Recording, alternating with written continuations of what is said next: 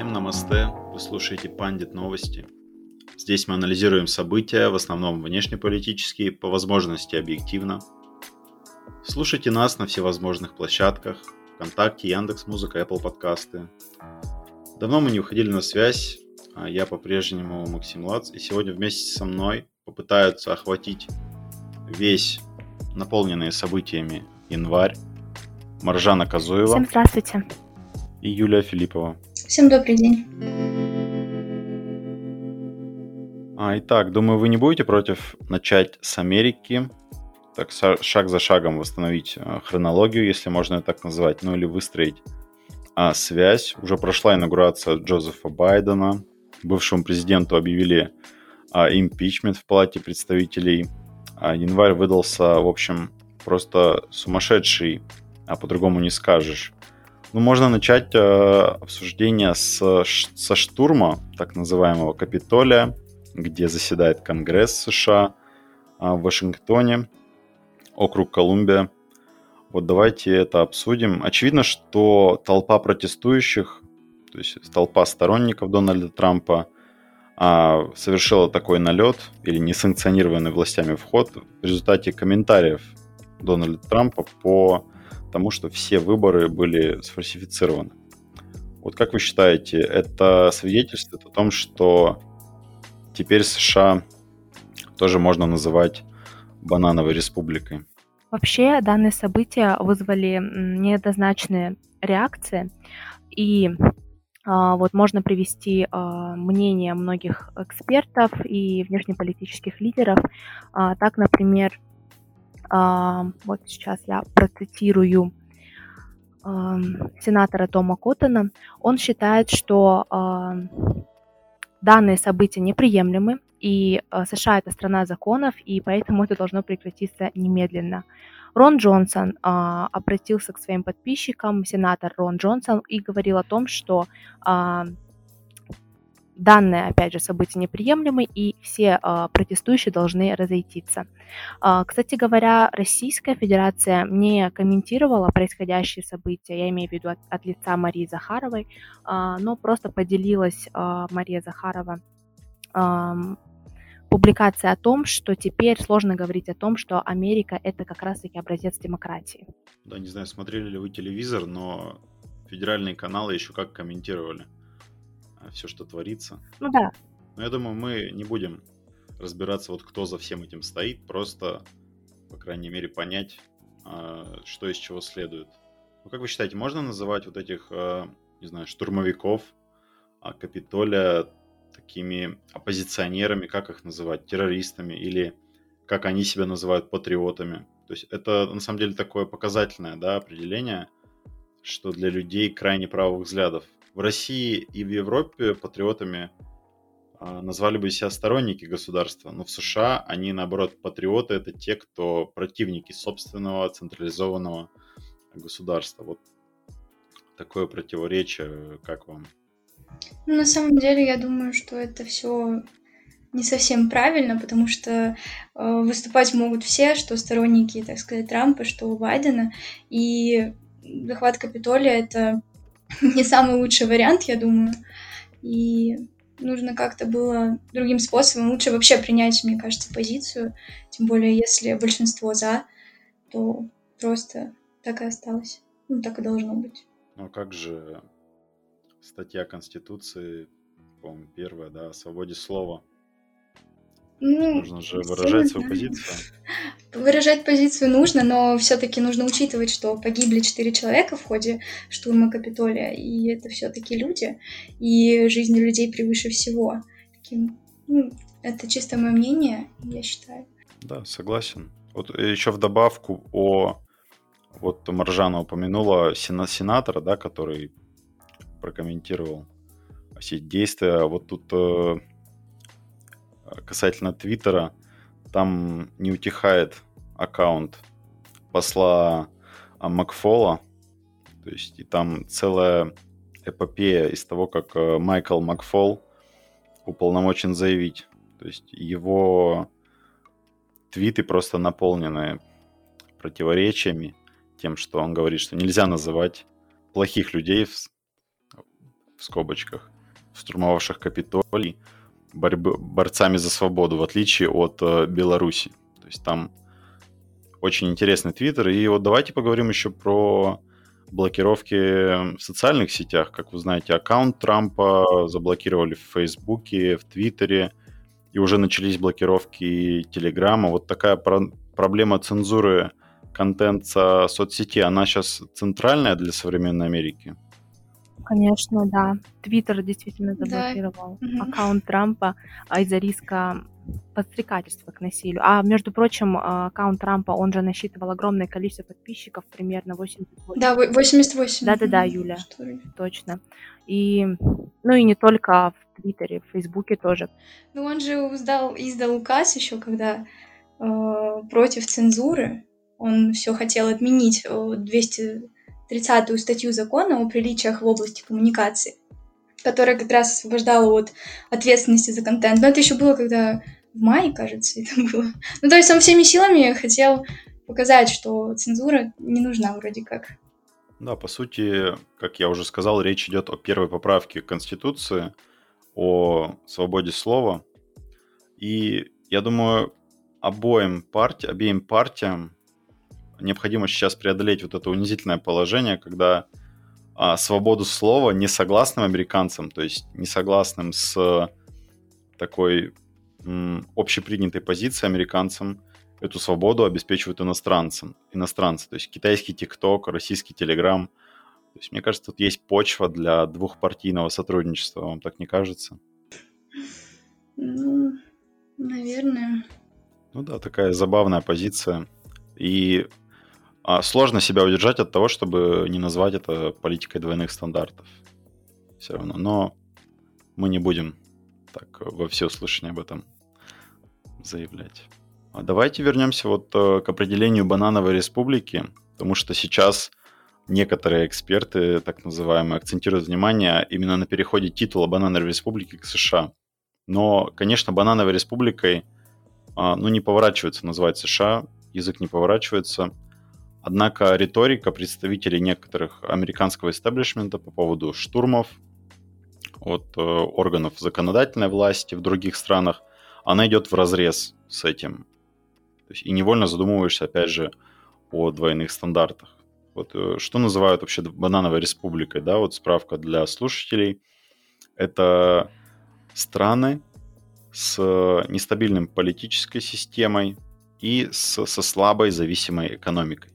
У Америки бесспорно ведущая экономика мира, центр технологической культуры. Но кто же делает экономику США такой сильной, кроме доллара самого по себе? Как вам кажется, какой, какой штат? Техас, конечно. Конечно, очевидно, очевидно Техас. И вот это, я думаю, тоже, э, так, ну, так сказать, мем, который вышел из-под контроля, он уже обрел серьезные формы, он обрел сторонников. Я говорю о Тексите, о вдохновившихся, которое, движение, которое вдохновилось, собственно, опытом британского выхода из Европейского Союза. Как вы думаете, у Тексита есть перспективы вообще? Об этом сложно говорить, я считаю, потому что Техас, он же не только сейчас говорит о том, что он хочет выйти из состава США. Такие попытки были и при э, Бараке Обаме, при демократе когда он э, являлся президентом США. Но с другой стороны, Техас для Америки это очень важный штат, э, как ты говорил уже и в плане экономики, и более того, Техас является понятное дело, лидером в сельском хозяйстве, в образовании. Важную роль играет нефтегазовая, химическая промышленности и также в финансовых институтах. Поэтому данный вопрос, мне кажется, он здесь очень важный и сложный в тот, тот же момент. Как ты думаешь? Да, безусловно. Да как и политическая обстановка в Техасе тоже не так однозначно. Казалось бы, да, что это такой республиканский штат, где люди именно такие промышленники. Но в 2020 году на выборах в ноябре он стал фиолетовым штатом. А как вы помните, разрыв там между демократами и республиканцами составил всего 6%.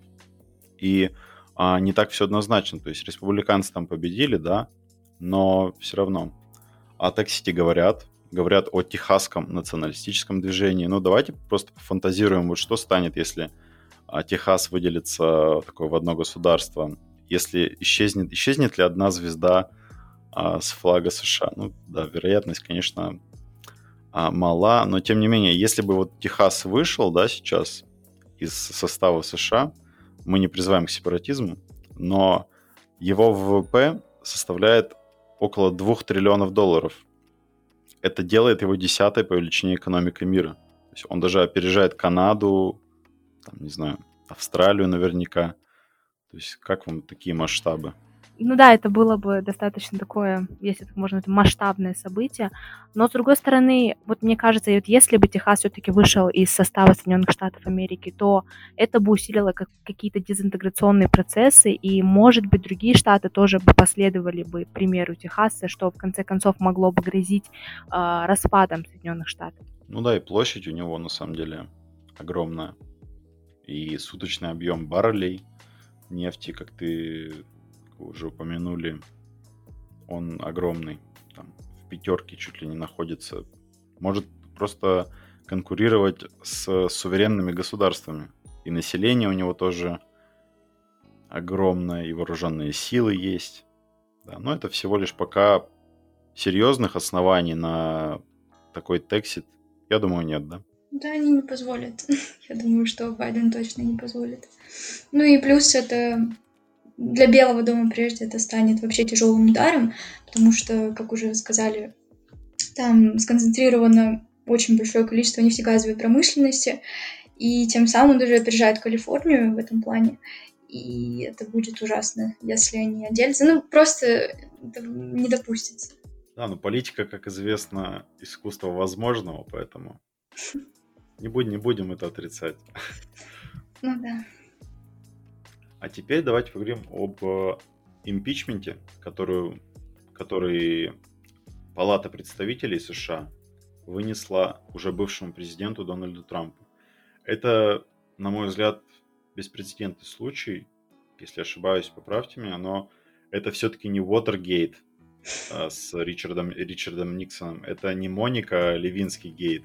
Это все-таки это другое. И давайте поймем, пытаемся понять, какие реальные последствия вот для Трампа в этой ситуации. Ну, как бы первым делом он уже не президент. Вообще задача импичмента это же все-таки э, а, освободить от занимаемой должности. Но так как он уже не президент, то есть он просто лишится всех льгот, которые положены бывшим президентом. Ну и я думаю... Ну и также он не сможет баллотироваться в 2024 году. Вот об этом была речь.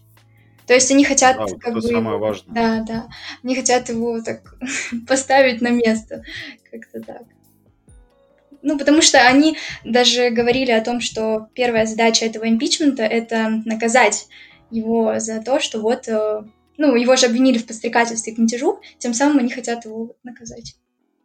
Да, обобщая, я согласен, а, собственно, с твоей точки зрения. Обобщая, я думаю, тут можно выделить то, что несмотря на вот этот информационный ажиотаж, который сильно отвлекает от анализа реальных последствий, да, тут у нас есть именно две причины, два фактора, ради которого Трампу выносит импичмент, причем даже а, из республиканской партии, то есть, по сути, его сторонники некоторые перешли на сторону демократов. То есть это первое, это символическое значение, то есть символ победы над Трампом, и над э, трампизмом как идеологией. И практическое, как ты правильно сказала, да, а, чтобы не допустить, э, не дай бог, через 4 года он вернется. Мне кажется, логика именно такова.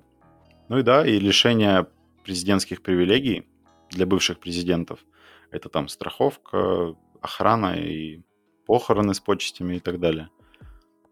То есть, э, поскольку президентов, прецедентов, да, оговорка, в истории США таких э, не было. Сложно сказать наверняка, какие еще ограничения придумают а, демократы. И пройдет ли этот импичмент в Сенате. То есть это тоже большой вопрос на самом деле. А, кстати, у нас э, был подкаст о президентских привилегиях, неприкосновенности, так что обязательно послушайте. А далее, думаю, стоит сказать о том, что президент России Владимир Путин уже поздравил Джозефа Байдена с началом работы на посту президента США был телефонный разговор. Но непонятно до конца, чья это была инициатива. Есть разные слухи, но звонил Путину Байден. Лидеры отметили, что нормализация отношений между Россией и США отвечала бы интересам обеих стран и с учетом их особой ответственности за поддержание безопасности и стабильности в мире всего международного сообщества. Да, в этом есть, э, по сути, доля правды, да, но похоже на такой пока политес. То есть, ну, что еще ждать от э, дежурного телефонного разговора? Но все-таки время здесь, когда, когда позвонили, очень важно. Как мы помним, да, что Путин одним из последних, по-моему, да, поздравил с победой Байдена на выборах. Да. В прошлом году. И только, и только после этого, по-моему, э, запамятовал. Ну, в общем, начали в Конгрессе уже вести работу над подготовкой инаугурации. Что какая-то такая была. Может, это совпадение, но не знаю, что думаете вот о таком звонке, телефонном разговоре? Это важно? Ну, честно говоря, э, если рассматривать с точки зрения того, что отношения между США и Россией не особо так дружественные, и тем более как раз назревает договор СНВ-3, который нужно продлевать, осталась неделя до его окончания. Я думаю, что, возможно, это как шаг такой к перспективному будущему, возможно. Ну, то есть, возможно, налаживанию каких-то отношений, проблем каких-то там. Да, в таких условиях, согласен, все сводится, по сути, к диалогу. То есть диалог выходит на первое место между Россией и США, несмотря на ни на что. То есть, я думаю, я с этим, собственно, согласен, солидарен с такой точкой зрения, что необходимо поддерживать диалог. Ну, далее, вот э, ты, Юля, упомянула СНВ-3. А как раз президенты выразили удовлетворение в связи с обменом дипломатическими нотами о достижении договоренности по продлению а, договора СНВ-3, о котором мы поговорим. И это на самом деле очень важно, потому что все предрекали а, то, что ситуация окажется в цейт-ноте, что не будет времени, что никто ничего не успеет, но тем не менее вот все идет к тому, что а, Россия, США, они высказались за продление ДСНВ, уже идет работа на продление его на 5 лет без предварительных условий. Я думаю, с вашего позволения, я покажу, насколько быстро развивались события вообще в сфере контроля над вооружениями, который, вопреки всем ожиданиям, остается двухсторонним. То есть основной трек российско-американской стратегической стабильности, а значит и международной, остается двухсторонним. Вот 21 января, уже после инаугурации Байдена, Россия и США приступили к работе над пролонгацией договора СНВ или как его называют в западной традиции, а, новый старт. То есть, а говорят, что русские долго запрягают. Мне кажется, ситуация, ситуация поменялась. Там, там по-моему, буквально за, за 5 или 6 минут до инаугурации Байдена МИД, МИД России а, выпустил такое сообщение о том, что необходимо продлить а, СНВ на прежних условиях. То есть так оперативно сработали. А потом 25 января это был телефонный разговор между Джейком Салливаном, он советник по национальной безопасности США, по-моему, самый молодой в истории, и секретарь Совета безопасности России Николай Патрушев. Потом 26 а, января уже нами обговоренный телефонный разговор Путина и Байдена. А, потом 27 января рассмотрение российским президентом законопроекта на заседании Госдумы – а, то есть э, внесенного российским президентом законопроекта. А потом уже заявляется, что могут уложиться в неделю, и Песков заявляет, что Владимир Путин незамедлительно подпишет закон, как только получит документ. Но остается, мне кажется, только снять шляпу за такую профессиональную работу дипломатов. Все сработано, я думаю, чисто. И главное, есть политическая воля. Как вы думаете, вот, э, насчет А вот вообще, насколько мне известно, Россия же всегда поддерживала вот эту идею о пролонгации договора. А вот а, Трамп, когда он приход, э, пришел к власти в 2017 году, он заявлял неоднократно, что СНВ-3 это договор, который более выгоден Москве, нежели Вашингтону, и называл его односторонней сделкой. А вот Джозеф Байден, когда вступил в должность 20 января, да, он заявил о намерении продлить действие СНВ-3, которое сразу же было принято э, российской стороной. Да, Байден изначально, и это человек, мы видим, который выполняет обещания, потому что он изначально говорил о том, что он, он за СНВ-3. Некоторые думали, что это блеф, чтобы поднять себе очки в борьбе с республиканцами, но, как мы видим, действительно он а, держит слово. А департамент, который был при, при Трампе, его возглавлял маршал Биллингсли, если вы помните, то он э, такую позицию истерическую занял. То есть они выходили из всех договоров, там, ну, возьмем договор э, ДРСМД, да, договор по открытому небу, СВПД с, с Ираном. То есть э, они больше хлопали дверьми и приглашали Китай. А Россия проводила последовательную политику, и вот, видимо, хоть где-то у нас с Америкой хороший есть диалог. Магистральный контроль над вооружениями остается стабильным. Да, ну, на самом деле тут, наверное, больше, так сказать, выгода, потому что если ну, смотреть на Байдена, он больше такой стратег, наверное, опытный политик, э, и он понимает, что если а, не заключить этот договор единственный, который э, ограничивает, да, так сказать, то все-таки есть э, вероятность ну, какого-нибудь какой-то проблемы возникшей. В том плане, что по количеству и по эффективности ядерного вооружения Россия все-таки на первом месте. И пока что американцам нечего противопоставить каким-то супер, там, например, гиперзвуковому, гиперзвуковому планеру «Авангард» и там еще какие-то. А, и он понимает, что продление СНВ-3 — это пауза, по крайней мере, на 5 лет. Ну, то есть э, у них есть время, чтобы... Ну да, выиграть, выиграть время главное. Да, да, да, да. И за это время можно разработать новые технологии. Тем самым, ну, он понимает это, в отличие от Трампа. Да, если вы помните, не знаю, просто по Ютубу гуляли видео с молодым Байденом, где он приезжал еще в СССР над, э, в процессе работы над ОСВ-2. И то есть он работал с Громыка, то есть он, по сути, ну, если можно так сказать, в теме и понимает вообще, как, какую важность занимает контроль над вооружениями вообще в отношениях между США и Россией, что это именно стержневой принцип, от которого уже идут все увязки по и облегчение, разрядка, все с этим, по сути, связано. Ну да, время, время выиграно, и тут нельзя сказать, что кто-то уступил, да, из этой... Ну, единственное, выиграл, выиграл Китай. Это точно, потому что его, его оставили в покое. Но а США, э, прежний департамент, он настаивал на том, чтобы а, была просто заморозка на год, да, и без пятилетней пролонгации. Но Россия настаивала, Россия вроде как-то согласилась на это, но потом вернулась вот э, к прежней риторике. И вот, так что международная архитектура безопасности по-прежнему э, стабильна. Не сказать, что она в хорошем состоянии, но э, стабильна. О новом соглашении, я думаю, пока говорить сложно с, с участием там а, Англии, Франции а, и так далее. Я думаю, мы не оставим без внимания и выход России из э, договора об открытом небе, да, вслед за США.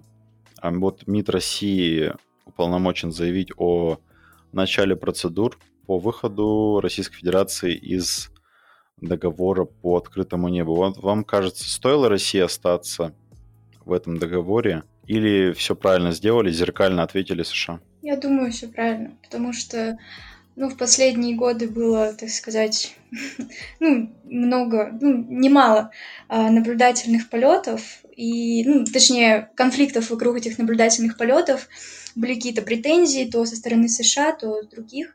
И, в принципе, если верить оценкам экспертов военных, они уверены, что даже выйдя из э, договора по открытому небу, ну, получается, никто ничего не потерял, потому что ни Вашингтон, ни РФ, то есть, в принципе, у России просто даже не было выхода, они вынуждены были закрыть небо, потому что ну, потому что Европа, Европа не, не хотела соглашаться. Э, не шпионить, чтобы не было вот этого шпионажа.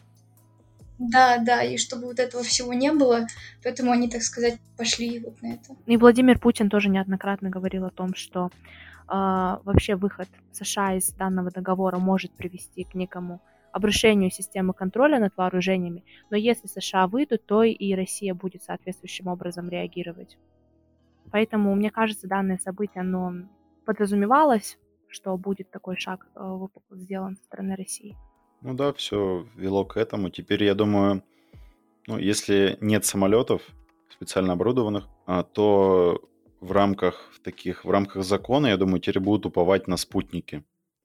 То есть э, будут смотреть э, еще выше, как говорится, с околоземной орбиты уже, потому что, как ни крути, нам важно все-таки смотреть э, за ситуацией ну, на территории членов НАТО, которые близко находятся к нам.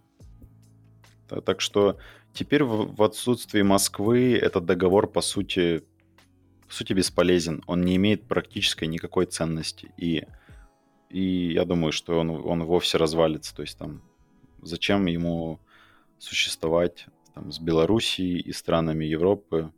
Ну, что, можно сказать, что а, это прискорбно, но если бы все-таки как-то сумели договориться с Европой, то можно было все-таки сохранить. Но де-факто уже наша страна вышла. Ну что, еще один договор на свалке истории. Так что поздравляю. Да. А, продолжим тему такую невеселую, я бы сказал, контроля над вооружениями а, вступил в силу договор о запрещении ядерного оружия. Ну, звучит, звучит оптимистично, не, так, не правда ли? Очень-очень да, оптимистично. Точно. Да, 22 января он а, вступил в силу. А российская позиция, я думаю, это основное, что нам нужно понять. Она высказывалась неоднократно и остается неизменной. Вот касательно этого договора мы с уважением относимся к взглядам сторонников а, ядерного сопротивления, так сказать, отказа от ядерного оружия. Однако просто Россия по определению не может разделять подходов к достижению этой цели. То есть мы все-таки придерживаемся а, то, что выражено а, в шестой статье ДНЯО, то есть касательно договора о нераспространении ядерного оружия, что касается всеобщего и полного разоружения. А вот такие инициативы, которые поддержали в Генассамблее, ну, на взгляд, на, со стороны МИДа просто такой договор не способен внести вклад в процесс ограничения и сокращения ядерных вооружений. Но никто из э, признанных и непризнанных ядерных государств в нем а, не состоит. И этот э, договор ДЯО, теперь я думаю его будут все называть, он разрабатывался без учета фундаментальных а, принципов а, контроля над вооружениями и никаких обязывающих, никаких обязательств он не будет иметь ну, не для, для России уж точно. Ну да, я хотела сказать, что да, действительно, Россия говорила о том, что не подпишет ни в коем случае документ, потому что он противоречит национальным интересам страны. Но самое интересное, что, как ты говорил, а, ядерные державы не поддержали данный договор, поддержали его только вот, государства Африки, Латинской Америки, Ближнего Востока и Юго-Восточной Азии. Ну и Центральная Азия. Ну да, то есть э, я имею в виду, что договор-то направлен именно на этих ядерных держав, но именно они же его и не поддерживают, что тоже под сомнение как ставит да. значимость э, практическую данного договора. Даже если вы взглянете на Казахстан, который считается локомотивом движения ядерного э, как, нигилизма, если можно так сказать, движения за ядерный ноль, потому что Назарбаев еще в 90-е годы активно выступал вот с этими с такой риторикой. Ну, как в 90-е годы Казахстан как раз передал весь ядерный арсенал а, России, Российской Федерации, и стал неядерным государством. Он там утилизировал всякие отходы. Но суть в том, что Казахстан еще является и участником договора о коллективной безопасности, ОДКБ, вот этой организации, как вы помните, да, и если случится какой-то какая-то заварушка, то Россия имеет такую опцию применить э, ядерное оружие. И в этом плане Казахстан и Россия будут выступать в одном лице. Так что вот это же, что, что это как не противоречие, да? Как вы думаете? Ну да, очередное противоречие. Хотя да, по-моему, даже есть день, когда вот отмечается приверженность э, разоружению в плане вот ядерного оружия 29 августа. Ну и как ты говорил, это все Казахстан поддерживает и является локомотивом. Да, все, все вот, э, сторонники этого договора, они не брезгуют упрощениями. У них основной аргумент о том, что ядерное оружие само по себе самое разрушительное а, оружие в мире. Его нужно немедленно уничтожить. Но э, в то же время города, страны, они уничтожают, продолжают уничтожаться и не ядерными э, средствами. То есть у нас есть гиперзвук, у нас э, есть э, куча другого оружия. А основной аргумент, а вдруг все-таки рванет. То есть рвануть может до тех пор, пока ядерное оружие существует. Ну, пока вот э, все ограничивается такими инициативами. Нельзя сказать, что она плохая, ни в коем случае. То есть это безусловно, прогресс. То есть лучший, лучше все равно договор, чем гонка вооружений или там а, всеобщий страх. Но тем не менее. А далее предлагаю обсудить э, такую э, тему, граничащую, я думаю, уже с поп-культурой, которая у нас э, на слуху. Это часы судного дня. А, завершая тему международной безопасности – вот есть такая организация «Бюллетень ученых-атомщиков». И они по традиции в конце января каждый год они обновляют часы судного дня. Они, в этом году они оставили часы как есть. То есть это 100 секунд до полуночи. А по сути это у нас получается 23 часа 58 минут и 20 секунд, да? Вот честно, я не разделяю такие алармистские настроения этого сообщества, но необходимо обратить внимание на этот бюллетень, ведь это своего рода лакмусовая бумажка. Вообще, зачем придумали вот эти часы судного дня? Как вы думаете? Это не более чем просто такое упрощение, опять же, или они, правда, несут все какую-то ценность? Ну, может быть, это, так сказать, призыв к не знаю, к тому, что вот там США вышел из ядерного соглашения с Ираном, также, может быть, э, все это перемешивается с э, проблемой изменения климата, и, в принципе, чтобы как-то людей под этого... Ой. ну, в общем, это как-то, может быть, пугает людей, с одной стороны, а с другой стороны, это э, подпирает их к тому, чтобы... Да, поддерживает ну да, это, это общество на самом деле было основано давным-давно, еще в 1947 году, и его придумали те же люди, которые, собственно, и были участниками Манхэттенского проекта, то есть основали атомную бомбу. Они беспокоились, так сказать, из-за своего изобретения.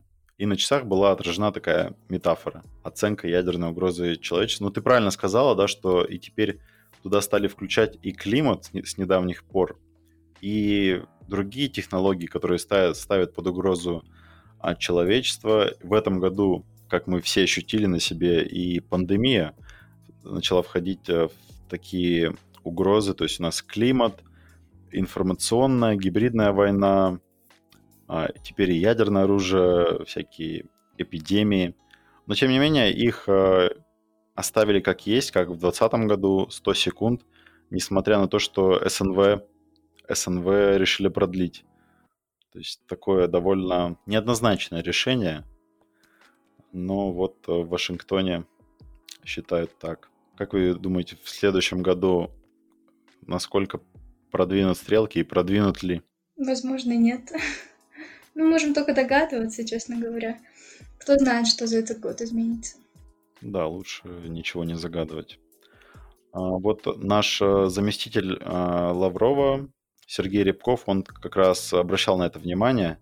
Он сказал, что ученые-атомщики с часами судного дня а, не погрешили против истины, когда не передвинули стрелки часов подальше от полуночи.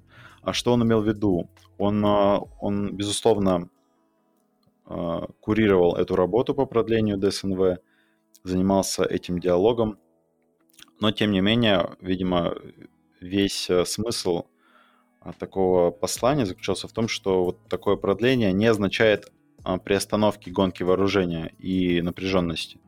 То есть да, это, это хорошо, но проблемы остаются. А, ну, я думаю, с контролем над вооружением уже можно заканчивать. и обсудить э, э, тему, которая все-таки подошла к своему логическому завершению. Это Brexit. А мы уже обсудили э, Texit, но теперь пришло время Британии. 24 декабря 2020 года Британии и ЕС удалось договориться о сделке. Вот э, что вы слышали вообще о основ... об основных последствиях этой сделки? Кто от этого победил или выиграли обе стороны? Ну, честно говоря, а, если рассматривать Великобританию, они же уже очень много лет пытались выйти, и это логично, потому что не платят, ну, платили все это время огромные деньги, ну, взносы.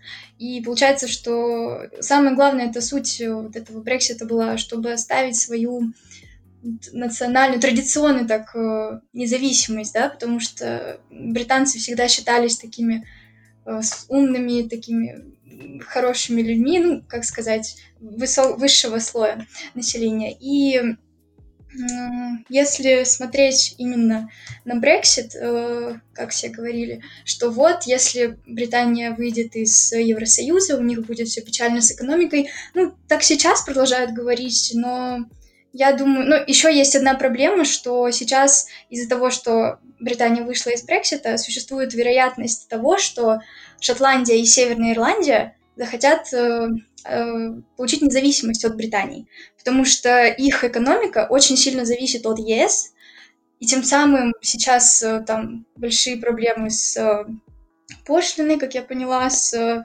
миграцией, и вообще, в принципе, там все ну, немного сложновато с этим. Ну а так, э, я думаю, проблема только в том, что сейчас придется, например, много делать там какой-то бумажной волокиты с тем, что если ты живешь в ЕС, тебе нужно в Великобританию, там виза и то, и то. Ну и еще, я думаю, такая проблема, что сейчас э, они же, получается, вышли из Эразмуса, а это была очень хорошая, так сказать, организация по образованию. Я думаю, поэтому, ну, вот это только, ну, кто еще знает, что будет. Касательно Ирландии, она же остается, Северная Ирландия, в едином рынке ЕС, а, касательно соглашения. И это, безусловно, облегчает торговлю с Республикой Ирландия. Вообще, так что а по пошлинам в этом плане, да, не, не сказать, что это, эта сторона радует, вот этот пункт радует э, Великобританию, потому что сохранение беспошлиной торговли означает, что Великобритании придется платить почти триллион евро в год, около 900 миллиардов долларов а, в год. Ну, в этом плане а, я бы сказал, что было удовлетворено желание британского суверенитета, собственно, как-то леги- легимитизировать себя. Однако, я думаю, тут не стоит путать суверенитет с такой а, реальной властью и заголовки Мэри Брексмас а, которые вводят в заблуждение, я думаю, далеко не означают такие хорошие экономические новости. Я думаю, Евросоюз и Великобритания, они оценивают это соглашение как ситуацию а, win-to-win, то есть беспроигрышный вариант. Вышла игра с не нулевой суммой, и стороны продемонстрировали такое стратегическое а, взаимодействие, но все же стоит сказать, что хоть какое-то соглашение лучше абсолютно никакого. И лучше ужасный конец, чем ужас без конца. Что думаете вообще, какое будущее будет? Вообще все предрекали такой самый, наверное, мрачный сценарий э, и говорили о том, что вот именно в контексте торговли, э, что она велась бы по правилам ВТО, то есть применением всех возможных пошлин. Но на самом деле э, вот документ, который был подписан э, 20, от 24 декабря, говорит о том, что между королевством и сообществом будет создана зона свободной торговли для товаров и услуг без каких-либо квот и тарифов. То есть а, не все так мрачно, как казалось, потому что когда а, Великобритания заявляла о том, что хочет выйти из э, Европейского Союза, многие говорили о том, что это очень негативно скажется на экономике э, Соединенного Королевства, но на самом деле э, это, это далеко не так. Ну да, есть и положительные последствия. И зато теперь а, главный актор евроскептицизма, он а, обособился окончательно. А еще хотела вот обратить внимание на то, как а, лидеры а, Старого Света отреагировали на такую сделку. Ну, прежде всего, Франция, Германия. Эммануэль Макрон, он э, высоко оценил заключение сделки, написав э, в Твиттере, опять же, возвращаясь куда без него, без э, дипломатии, он написал, что европейское единство и твердость окупились, и что договор был необходим для защиты наших граждан, наших рыбаков, наших производителей. А к Макрону присоединилась и канцлер Германии Ангела Меркель, а, которая, кстати, скоро, по-моему, покинет свой пост. Она сказала об оптимистичных ожиданиях дальнейшего сотрудничества. Опять же, дежурные, а, дежурные фразы. Но все-таки, я думаю, каждый в душе немного рад, что эта вот эпопея с Брекситом а, завершилась и все вернулось а, на круги своя. Далее предлагаю немножко перенестись уже в Азию, в Закавказье, обсудить вот этот новый этап карабахского регулирования. А, мы держим руку на пульсе, что происходит в Нагорном Карабахе. А, начнем с оценочной миссии, я думаю, ООН. Ну, известно, что готовится вот эта оценочная миссия, которая ставит перед собой задачи комплексного гуманитарного содействия пострадавшим а, в этой войне. И там работает уже, помимо российских миротворцев, еще Международный комитет Красного Креста. Россия поддерживает взаимодействие и оказывает гуманитарную помощь. И пока что, я думаю, глупо отрицать, что единственным гарантом безопасности, таким гуманитарным посредником является Российская Федерация в Карабахе. И российские миротворцы гарантируют поддержание вот этой стабильной безопасной связи. А вот как вы думаете, российские миротворцы надолго на Горном Карабахе? Ну, так как сейчас до сих пор идут переговоры, плюс еще тот факт, что э, Пашинян остается недовольный тем, что, остается недовольным тем, что вроде как некоторые проблемы так и остались неурегулированными, а особенно вроде как а, там проблема с обменом военнопленных до сих пор, ну, все вроде решается. И тот факт, что там э, собираются строить э, магистраль железнодорожную, транспортные пути, я думаю, что они будут, российские вот э, миротворцы будут до того момента, пока точно все уже не достроят, и точно уже гарантия будет того, что не произойдет того, что было вот в ноябре в сентябре, октябре, в ноябре, да. А то, чтобы согласна, потому что вот эта ситуация, которая сложилась на Горном Карабахе, она нестабильная, и даже после того, как а, подписывались а, соглашения, все равно возобновлялись вот эти действия, и поэтому, мне кажется, для того, чтобы конкретно разрешить данную проблему, миротворцы там останутся на какой-то э, долгосрочный период. Да, никто не отменял того, что создание а, помимо вот этих всех логистических э, путей, да, а, создание атмосферы минимального доверия между армянской и азербайджанскими э, сторонами, это процесс очень долгий. И за пять лет его, ну, при любом раскладе а, не решишь. При том, что мы видим, что Минская группа ОБСЕ уже не решает так много. И в этом плане, да, сейчас предстоит большая работа трехсторонней группе, которая была учреждена по, по итогам трехсторонней встречи президентов России, Азербайджана, Армении 11 января. Так что будем смотреть, какой будет результат этой работы. И как вы думаете, вот Россия останется гарантом такого а, положения, такой ситуации при участии там ООН, ее специализированных учреждений, при Международном комитете Красного Креста, или другие акторы тоже попытаются стать э, гарантами, например. Ну, Иран и Турцию нельзя сбрасывать со счетов, я думаю. Ну, как ты сказал, конечно, Турцию мы никуда не сбросим. Они все-таки на стороне Азербайджана. Они, они, э, как это, они все-таки преследуют какую-то свою определенную цель.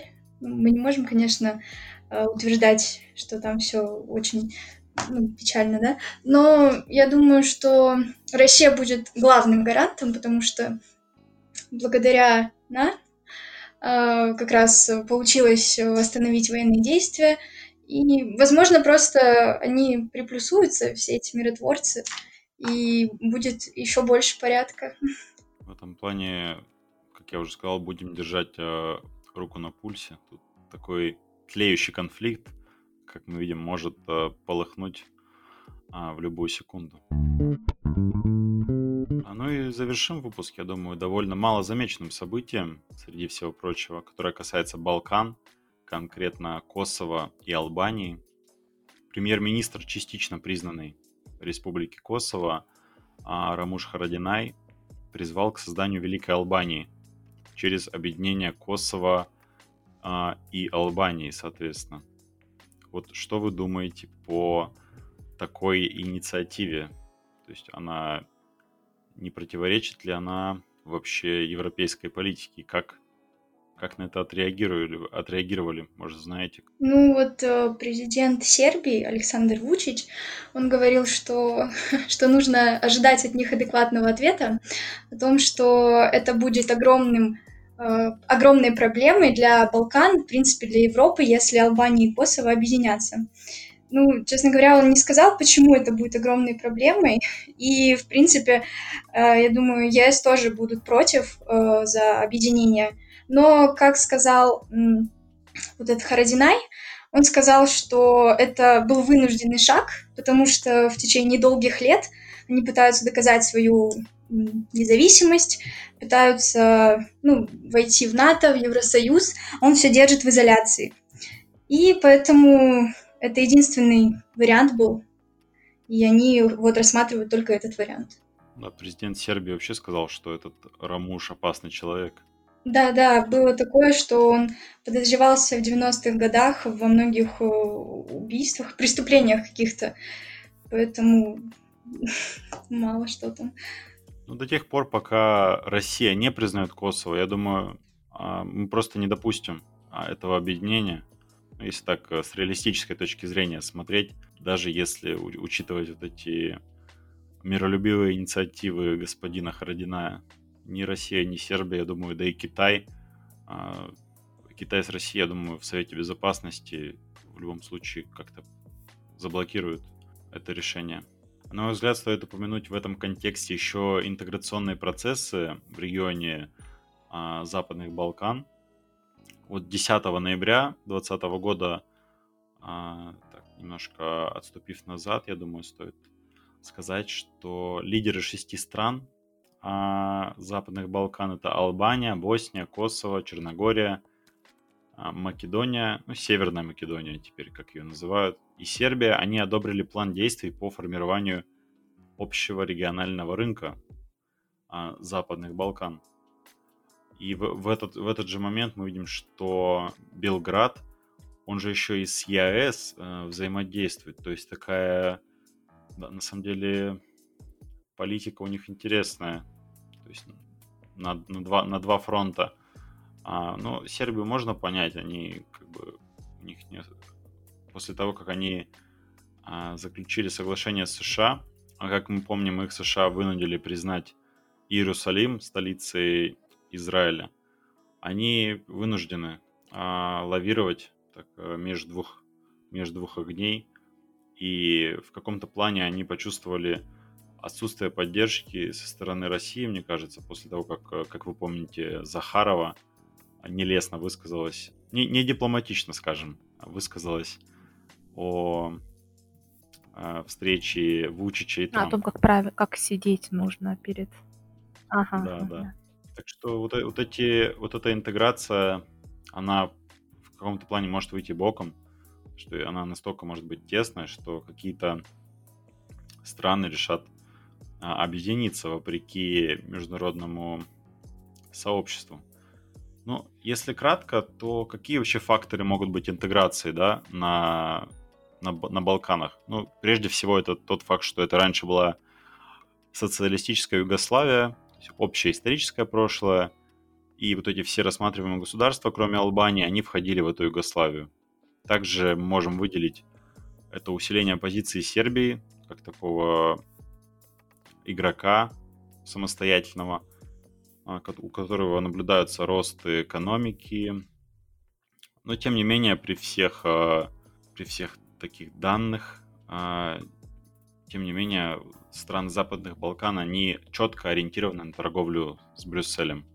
И никто не отменял берлинский процесс, а, который помогает им взаимодействовать, вот, помогает им проводить политику евроинтеграции. Ну, как вы думаете, какое будущее вообще у этих у Балкан, или это все останется такой так называемой пороховой бочкой а, Европы? Мне кажется, сложно говорить о будущем вот этой инициативы, но тем не менее, раз мы имеем дело с таким неким амбициозным планом, возможно, он реализуется частично, но не в полной мере.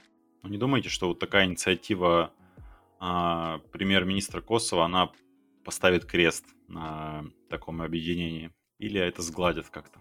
Сложно очень да, говорить о том, что будет. Да, Балканы, в принципе, сложный регион.